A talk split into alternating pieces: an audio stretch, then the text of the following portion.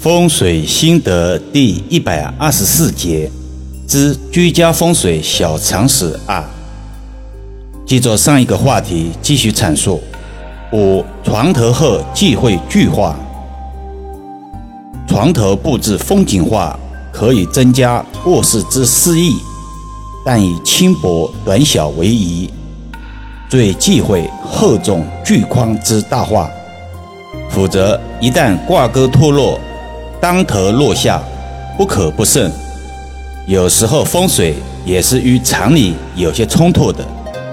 叶老师曾经强调过，夫妇卧室床头不宜挂置新婚照框或者其他明星照片，不利于夫妇关系的和谐。很多人质疑：大家不是都这样吗？有什么问题呢？道理很简单，打个比方吧。很多人都抽烟，但我们不能定义抽烟无害健康，是不是？六，卫生间忌讳无窗。卫生间乃污秽之气聚集之所，洗干净、干燥、通风、整洁，忌讳杂乱无章、阴湿无窗。尤其是卫生间无窗，极易容易产生胃煞。不利于居住之人的健康。为啥这东西时间久了，主人都不敏感，只有客人来访时方有所察觉。这里易遥老师不得不提及另外一个问题，就是浴缸。浴缸太麻烦，而且利用率极低，浪费空间。每次使用时都要花大量的时间保洁浴缸。久而久之，浴缸就成了积乐。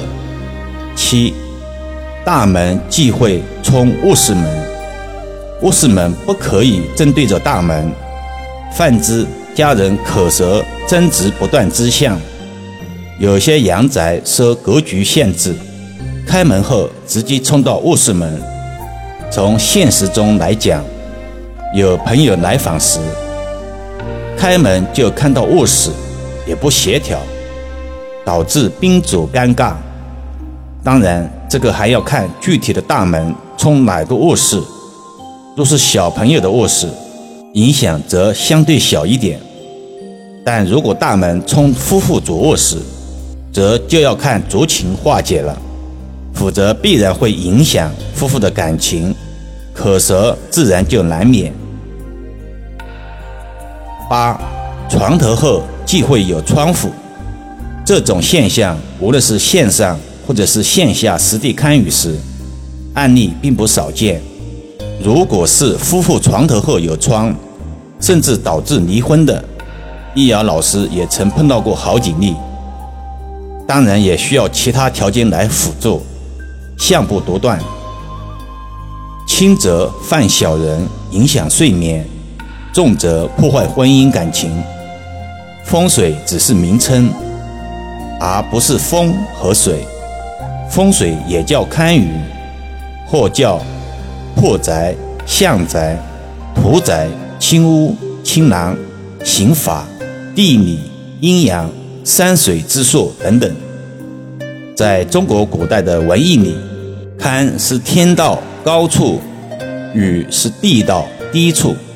堪舆是指研究天道、地道之间，特别是地形高下之间的学问。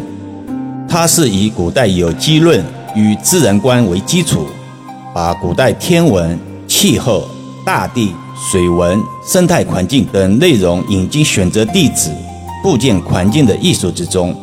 对于城市住房来说，进门以后，一般先进入的是客厅，然后才是其他房间。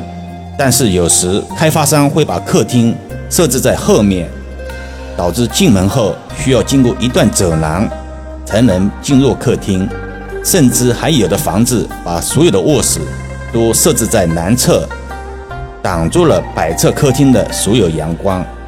易阳老师认为这些都不太恰当，先后不分，阴阳颠倒。像这样的客厅被堵在北侧的房子。如果是对吉凶很有灵性的人，一进去就会很不舒服，更不用谈居住了。今天有些累，兴趣不高，就先说到这里吧。更多分享，请至易瑶文化主页收听、点评、转发、收藏。